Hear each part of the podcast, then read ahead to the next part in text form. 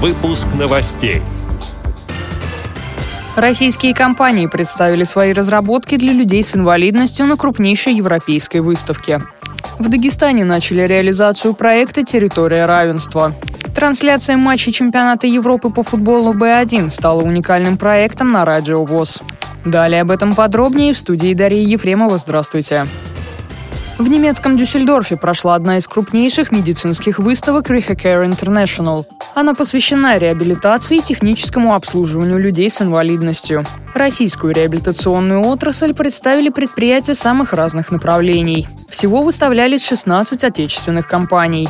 Лаборатория SensorTech привезла на выставку устройства для людей с нарушениями зрения и слуха. Наибольший интерес у европейской публики вызвал умный помощник Робин. Устройство распознает окружающие предметы, расстояние до них, а также лица людей. С помощью голосовых сообщений и вибраций оно передает информацию пользователю. Также лаборатория представила разработку Чарли, которая переводит произнесенные слова в текст и транслирует его на любой дисплей, от телеэкрана до дисплея Брайля. Это позволяет человеку с ограниченными возможностями слуха общаться без посторонней помощи.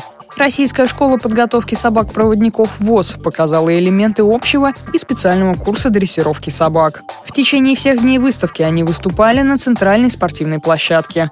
Также сотрудники школы пообщались с немецкими коллегами, которые занимаются подготовкой собак-ассистентов для людей с ограниченными возможностями.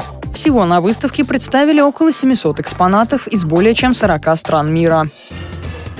В Дагестане дали старт проекту «Территория равенства» от региональной общественной организации «Молодые инвалиды». Этот проект направлен на повышение социальной активности молодежи Дагестана, которая имеет ограничения по здоровью. До февраля 2020 года встречи в рамках проекта пройдут в шести городах республики. Первое мероприятие прошло в Махачкале. В нем приняли участие молодые инвалиды по зрению из Махачкалы и Каспийска, также волонтеры, всего 40 человек.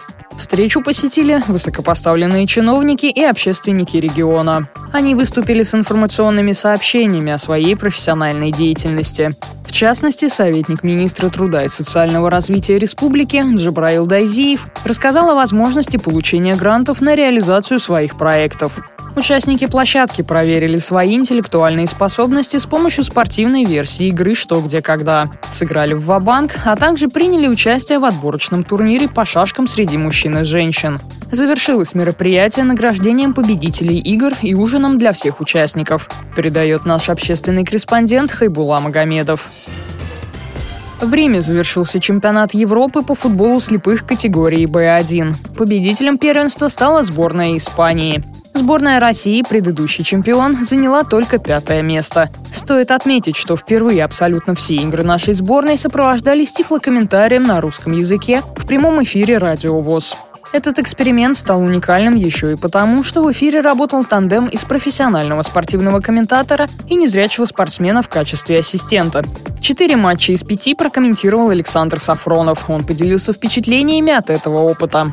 Футбол Б1 я видел, честно сказать, впервые, вот, когда мы готовились к репортажам на Радио ВОЗ, и меня впечатлил уровень в целом. Это настоящий футбол, который не отличается от встреч команд российской премьер-лиги, если не брать топовые команды, которые на переполненных 80-тысячных стадионах бьются. Там, конечно, атмосфера другая, но в целом ребята показывают хорошую технику, владение мячом, технику удара. Все те элементы, за которые мы футбол любим и ценим, они они в футболе Б1 присутствуют, и смотреть за этим интересно и приятно. Моему коллеге Александру Гуртовенко ближайший поклон, реверансы, отлично, приятно, интересно было с ним работать. Выносил он свою, во-первых, экспертную оценку в то, как мы провели этот репортаж, но, во-вторых, он сам большой молодец, всегда в точку вовремя, когда нужно, дополнял, помогал. Это прекрасный опыт, который я бы с удовольствием продолжал.